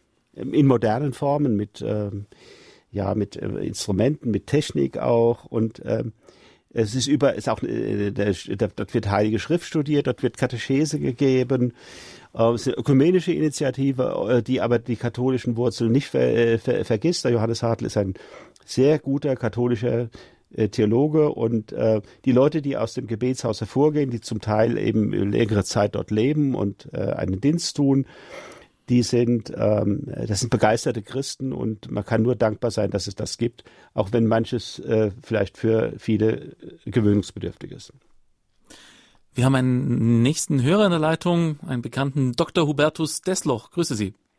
Grüß Gott. Grüße Sie, Herr Desloch. Ich, äh, möchte mich bedanken für das Bekenntnis des Mission Manifests. Es ist äh, auf meinem Schreibtisch. Ich lese immer wieder darin. Äh, ich gratuliere Herrn Neuser, dass er hier auch die Standpunktsendung machen darf. Jesus ist eben der Weg und äh, es kann gar keine ähm, eigentlich Entzweiung darüber geben, es sei denn, man wird etwas präziser und denkt ein bisschen in die äh, letzten 40 Jahre Kirchengeschichte hinein. Da mhm. steht nämlich, und da werden die Priester ausgebildet, so viel ich weiß, flächendeckend, in der Theologie von Karl Rahner. Diese aber fußt auf der Philosophie von Martin Heidegger, auf seinem äh, Master äh, Piece oder seiner Habilitation Sein und Zeit und mit der hat er das Sein, das die Ewigkeit, äh, das Depositum Fidei unter dem Vorwand, es gehe gegen die Neoscholastik, auf die Lafette der Zeit gestellt. Also der eine sieht es so, der nächste sieht es so und das Ganze entwickelt sich auf der Zeit. Damit haben die Bischöfe und die Kirche eine Bodenhaftung und können in der gerade pluralistischen, demokratischen Gesellschaft sich behaupten, indem sie also auch äh, die ganzen sozialen Fragen und gesellschaftlichen Fragen aufgreifen. Nun hat sich aber eine Schere entwickelt, äh, der, ähm, möchte ich sagen, Befürworter der Anbetung und der Eucharistie und der Christusnachfolge bei den Laien richtig, wir sind in der Stunde der Laien. Und auf der anderen Seite eine Kirche, die äh, immer noch versucht, die Bodenhaftung in der äh, demokratischen, pluralistischen, äh, so aufgestellten Gesellschaft, wie wir sie bis vor zwei Jahren hm, erlebt haben. Jetzt geht ja alles durcheinander. Es hängt damit zusammen, dass hier wirklich die Kultur unsere, unser Menschenbild, unser Weltverständnis äh, falsch ist. Wir schleppen das aus der Neuzeit mit, während wir heute in einer ganz anderen, eher geistig äh, zu sehenden ähm, äh, Welt leben. Mhm. Und da passt die Initiative genau hinein. Also ich bitte, präziser zu werden und den, äh, die Polarisierung zwischen äh, äh, Theologie, die in den Seminaren gelehrt wird, und äh, Jesus-Nachfolge, die von den Laien gelebt wird, zu sehen und nicht zu polarisieren. mein mhm. letztes Wort. Ja. Ja. Also ich ähm, kann äh, in vieler Hinsicht unterschreiben, was Sie sagen. Es ist bei großen Theologen immer so, äh, dass sie äh, häufig so und so ausgelegt werden. Es gibt durchaus eine äh, legitime und gute Auslegung von Karl Rahner, aber äh, die, diese Theologen, die Sie meinen, die sozusagen die anthropozentrische Wende ausgerufen Richtig, haben, Richtig, genau, das ist denen muss man sagen, äh, das ist letztlich nicht die Heilige Schrift. Die Heilige Diese Gesellschaft befindet sich derzeit im Kollaps. Ja. Das ist so schwierig, dass die Politik da gar nicht mit umgehen kann richtig, richtig. und nichts machen kann, weil das keine politische Frage ist. Ja. Es ist eine Frage des Menschenbildes ja, und einer äh, Anthropozentrik in der Theologie. Genau. Wenn wir uns an der Bedürfnislage der Menschen aus, äh, ausrichten, dann richten wir uns nicht an der, an der, an der äh, Offenbarung aus. Ja. Ähm, letztlich ähm, äh, ist ähm, äh, das Christsein eine Hingabe an Jesus. Ja, das, das ist das Kern. Dabei bleibt. Und ja, genau, das ist eine Hingabe an Gott. Wir werden eingeladen, in das göttliche Leben hereinzunehmen und wir von oben eingesenkt, den Heiligen Geist lernen wir zu leben. Und wer beim unten anfängt, beim Menschen anfängt und dann das, äh, die Bibel und äh, die Heilige Schrift und die Lehre der Kirche daran ausrichtet, und das erleben wir leider Gottes äh, an vielen theologischen Fakultäten heute, der wird bald Schiffbruch erleiden, findet aber auch keinen Zuspruch. Wissen Sie, die jungen Leute, die heute gläubige Christen sind, die wissen ganz genau, wo sie studieren. Jawohl, danke Herr Dr. Desloch auch für diese sehr theologischen Inputs. Auch von dieser Seite muss man das Ganze betrachten und auch von dieser Seite ähm, sieht man, dass es da keinen Widerspruch gibt zwischen Glauben und Vernunft. Als nächstes haben wir Frau Scharl aus Dormagen in der Leitung. Grüße Sie. Ja, guten Abend. Ich wollte aus meiner Jugend erzählen, wo ich in der katholischen Jugend aktiv war. Wir waren sehr begeistert mit Gruppenstunden und so. Und dann kam das Zweite Vatikanische Konzil und anschließend hat man irgendwie etwas ganz falsch verstanden bei uns. Habe ich so diese Meinung. Mhm. kam da dran äh, plötzlich darauf, so dass man nüchtern sein sollte. Nicht äh, begeistert, sondern nüchtern den Glauben mhm. leben. Auch die Katecheten, sie alle, ja, nein, Begeisterung ist peinlich, ja. Das ist das, äh, es ist eine ja. äh, Nüchternheit angesagt. Mhm. Und ähm, ja, man hat das dann auch gelebt, aber es ging damit auch ähm, sehr vieles verloren. Und ich freue mich jetzt total, dass durch Radio Horeb äh, ich die letzten Monate höre, dass wieder Begeisterung gefragt ist. Und ich sehe aber auch in unseren Gemeinden, dass ähm, es noch lange dauern wird, bis man da Gleichgesinnte findet. Es gibt ja dieses schöne Lied, ich habe es in der Kommunionvorbereitung immer gesungen, die Sache Jesu braucht Begeisterte. Mhm. Aber ja. diese Begeisterung kommt heute noch bei vielen auch als peinlich rüber. Ja. Man äh, hält sich eher noch an das Nüchterne. Und ähm, das, ich, ich denke, da muss noch ähm, einiges kommen. Der, der Jugendtag, der Weltjugendtag in Köln hat sehr viel Begeisterung ja. gezeigt ja. und so. Und ich bin jetzt also richtig glücklich, mhm. dass man das wieder betont. Nur die Begeisterung bringt ja. einen im Glauben voran und in diese Tiefe auch, in dieses, ja, ja dass man sich richtig reinbringt in, in, in diese Evangelisierung. Ja, also äh, wissen Sie, was mir immer geholfen hat, wenn ich äh, in, ein, ein, Tal kam oder wenn ich Zweifel hatte oder wenn das Feuer so ein bisschen runtergebrannt war? Dann habe ich einfach heilige äh, Biografien gelesen, ja. Mhm. Und innerhalb kürzester Zeit war, äh, spürte ich äh, das heiße Herz des Glaubens. Und das ist es von Pfingsten her, ja. Also wir können äh, die ganzen, äh, lesen Sie die Apostelgeschichte, das ist ohne Begeisterung oder Heiligen Geist, ja. Das muss ja. kein menschlicher, keine menschliche ähm, ähm, äh, Begeisterung sein, sondern das ist eine Begeisterung, die aus mystischen Quellen kommt, die von Gott her kommt. Ja. Und das spürt man auch, dieser Unterschied mhm. spürt man, nicht? Also wenn manchmal bei Katholikentagen so eine künstliche äh, Eventbegeisterung gemacht wird, dann spürt man das auch, ja. Also das, das muss von innen kommen und das muss letztlich aus dem heißen Herz der Kirche kommen, also aus dem Heiligen Geist, der, der in der Kirche lebt und äh, Menschen reinzieht. Und äh, das spürt man. Genau dieses, das habe ich auch erfahren, als ich dieses Buch gelesen habe, der Aposteleffekt. Ich weiß nicht, ob Sie das kennen. Nein. Diese zwölf Männer, die ja. sich da also so für Christus begeistern, dass sie sich alle, ja, irgendwie auf den Weg machen und ein weltweites Unternehmen auf die Beine ja. stellen. Oh, das interessiert und mich. Wer ist der Autor? Das ist wund. Ich weiß es nicht mehr. Ich habe es jetzt leider glaube ich, nicht bei der Hand. Es ist ein, was ich immer auf dem Tisch liegen habe, Aha. weil das total interessant ist. Ich schaue gerade mal nach, ob ich es ja, finde. Ja. Toll, dass hier Anregungen weitergegeben werden. Das ist ein wunderbares Buch, was eben diese Begeisterung dieser Anfänge zeigt, wo alle ihr Leben an sich gegeben haben für dieses Unternehmen. Ja, ja man Und muss das, ja. Äh, das hat mich selber auch so begeistert. Ja, das muss man ja mal vorstellen. Da war ja keiner da, oder ich glaube, die haben ja alle das Martyrium erlitten, ne? Ganz, nee, Johannes glaube ich nicht. Johannes nicht, Einzige, ja. nicht, aber die anderen alle. Ja. Und, äh, Hinrich Buist also, ist der Autor. Ah, ja, ja, ja, ja, ja. Das ist ein ehemaliger evangelischer Pfarrer. Ja, er war evangelischer Priester und ist dann mm, ja, konvertiert, glaube ich. Konvertiert, ne? ja, ja, ja, ja. Ja, ja. ja also, okay, das ja. muss ich mir besorgen. Ja. Schien im Fee Verlag. Also, mhm. Ja. Ja.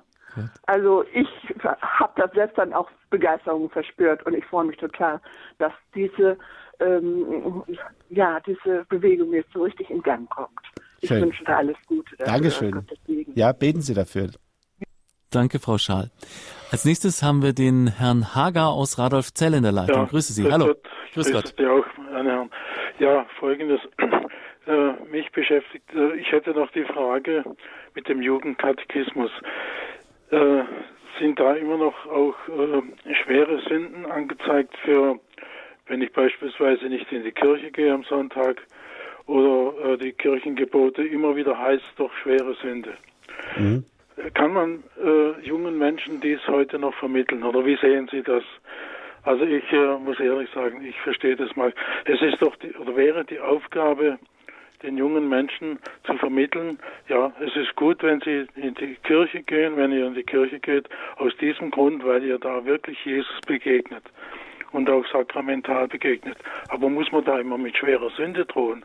Ja, da haben Sie vollkommen recht. Das ist ähm, das ist sicherlich eine, eine Last, die wir ähm, äh, kirchengeschichtlich mit, äh, mittragen. Äh, das, äh, die, sag mal, die Sünde hat äh, Karriere gemacht, eigentlich erst nach der Reformation, ja. Also das zentrale Fixieren auf die Sünde.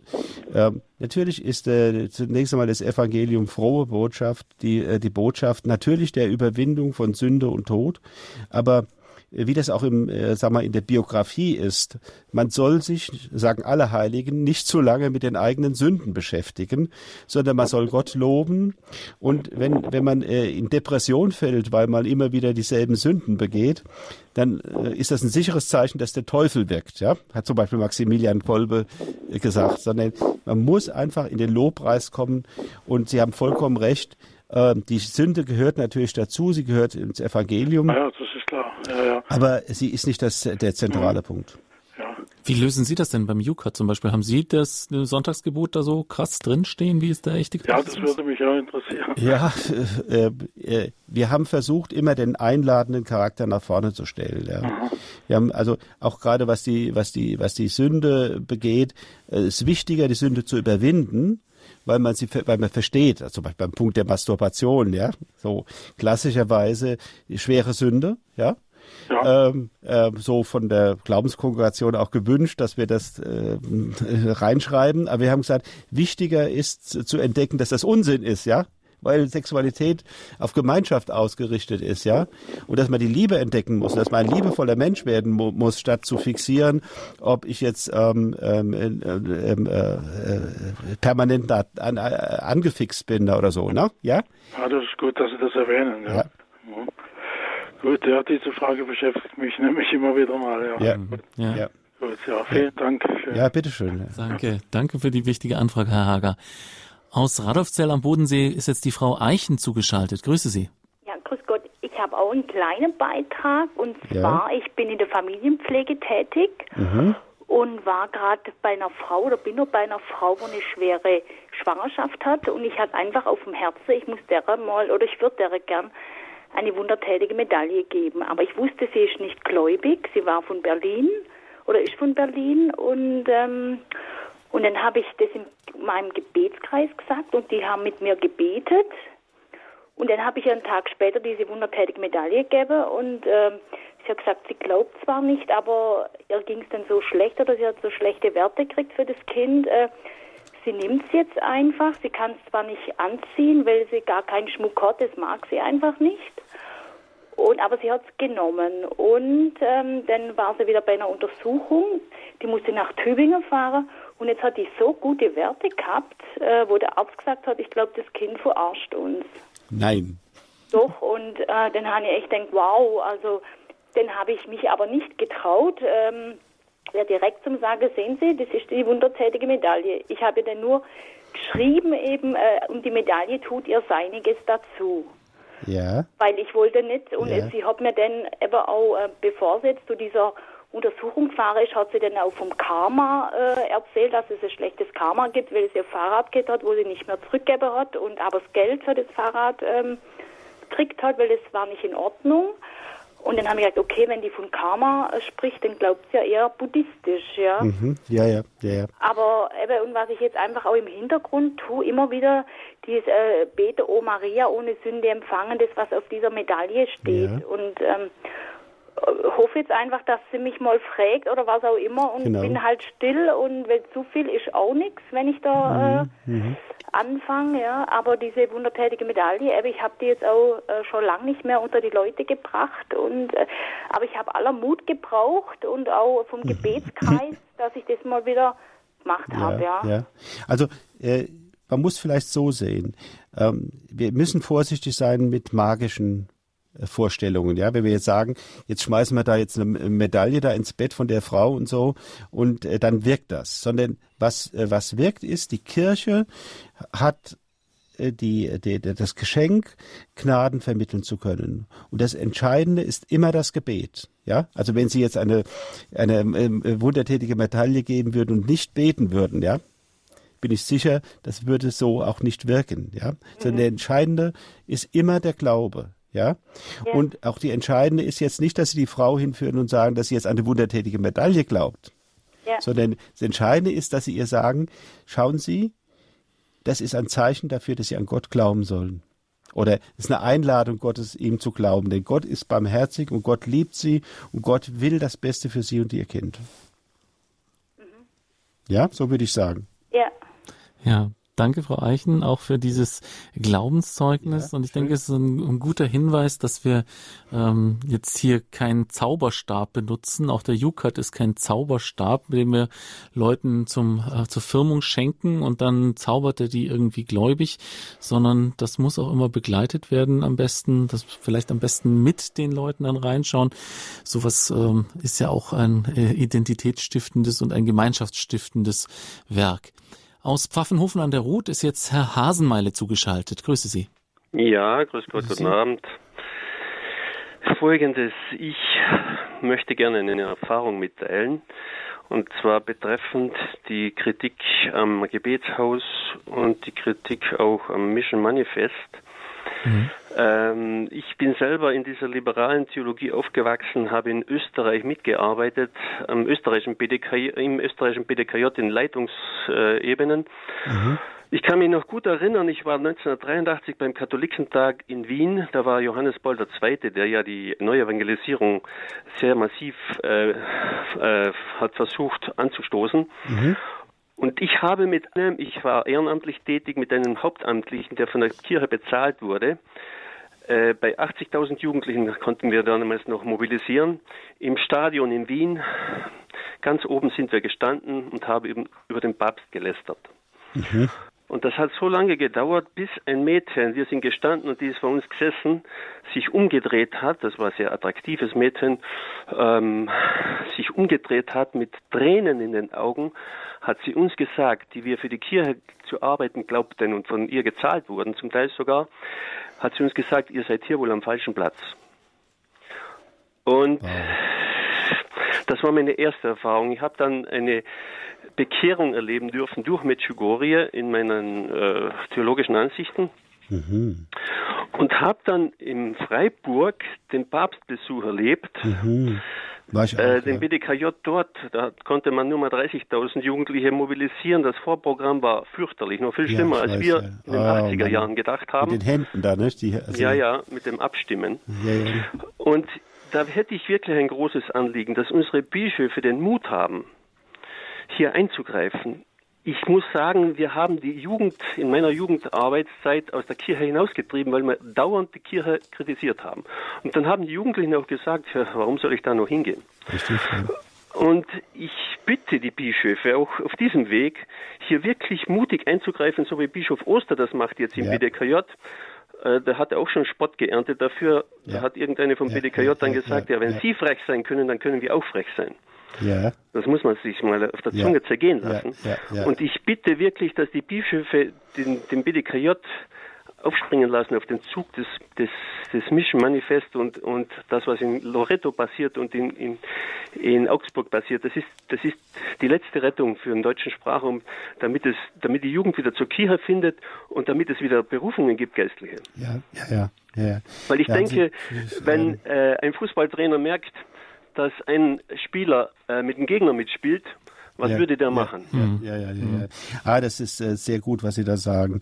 Ähm, also mich hat immer schon, auch in den 70er Jahren schon äh, total äh, genervt und total gestört, wenn von einer Teilidentifikation gesprochen wurde. Ja, also man könne sich mit der Kirche nicht identifizieren. Ja, natürlich identifiziere ich mich nicht mit dem, was in der Kirche an, an Missbrauch und Gewalt und Korruption und weiß der Kuckuck passiert. Ja, mhm. aber das Herz des Glaubens ist doch die Hingabe an Jesus, ja? ja.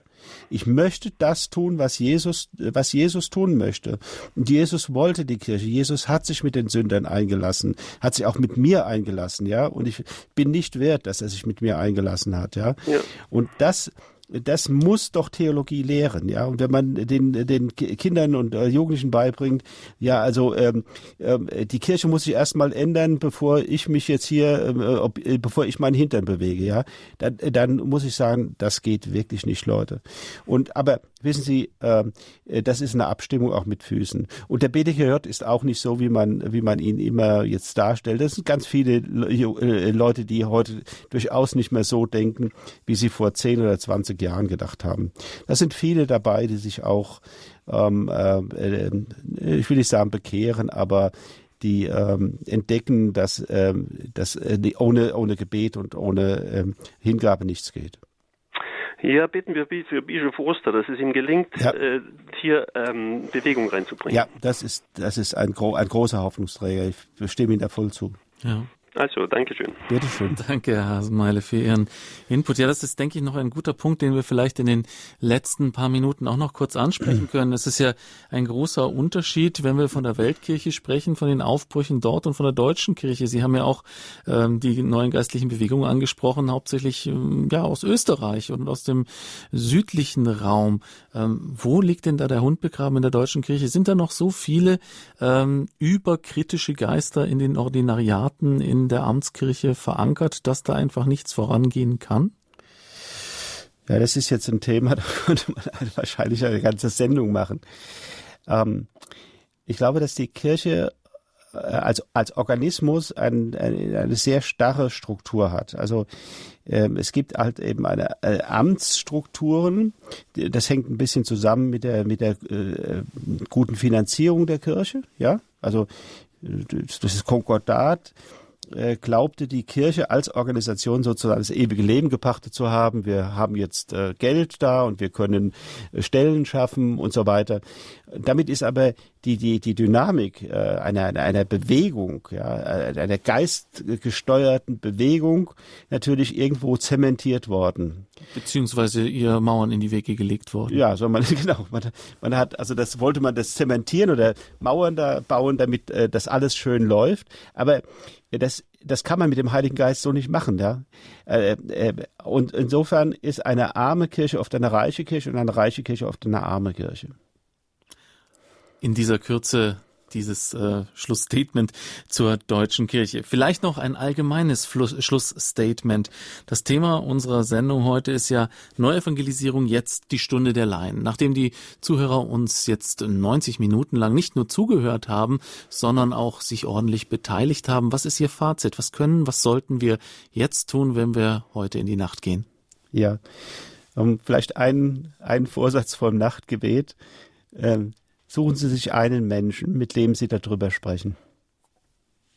Mehr möchte ich dazu nicht sagen. ja, und lassen Sie sich vom Heiligen Geist führen, was der Ihnen sagt, was Sie tun können, in Ihrer Gemeinde, in Ihrem Umfeld, in Ihrer Familie. Kurz und knackig. Danke, Bernhard Meuser, Mitherausgeber und Mitautor von Mission Manifest, die Thesen für das Comeback der Kirche sowie mitverantwortlich für den katholischen Jugendkatechismus UCAT, den DUCAT und jetzt dann auch den UCAT for Kids. Das war die Sendung Standpunkt auf Radio Horeb mit dem Thema Neuevangelisierung jetzt die Stunde der Laien. Und damit Sie den Vorsatz, den Ihnen Herr Meuser jetzt mit auf den Weg gegeben hat, auch wirklich umsetzen können, hören Sie sich diese Sendung doch am besten gleich nochmal an, damit Sie auch wissen, worüber Sie reden, wenn Sie mit Ihren Lieben darüber sprechen oder mit jemandem Unbekannten nach der nächsten Sonntagskirche. Sie können diese Sendung nochmal hören, entweder in unserem Podcast auf www.horeb.org oder ganz einfach in der Radio Horeb App, die Sie sich kostenlos auf Ihr Smartphone herunterladen können.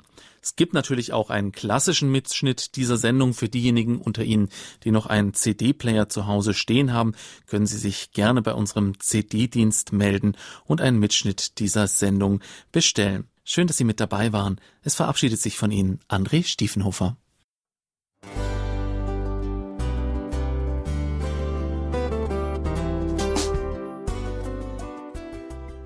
Liebe Zuhörerinnen und Zuhörer, vielen Dank, dass Sie unser CD- und Podcast-Angebot in Anspruch nehmen.